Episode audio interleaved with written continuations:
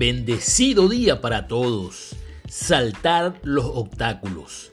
Es imposible no encontrarnos con obstáculos en nuestro camino, sean cosas o personas.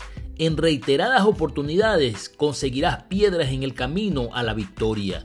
Hacer resistencia es agobiante cuando el objetivo es terminar una tarea, una conversación, una queja de un cliente. Cuando dedicas mucho esfuerzo a resolver esos obstáculos, lo más seguro es que termines agobiado y agotado, lo que implica pocos resultados, lo que infiere un bajo nivel de satisfacción. Tres pasos para saltar los obstáculos. No te quejes, reconoce que no tienes todas las herramientas para resolver el problema. No culpes a otros, no resuelve pelotear. 2 Abre tu mente a nuevas ideas. Reformula los problemas y toma tiempo para descansar en el proceso. 3.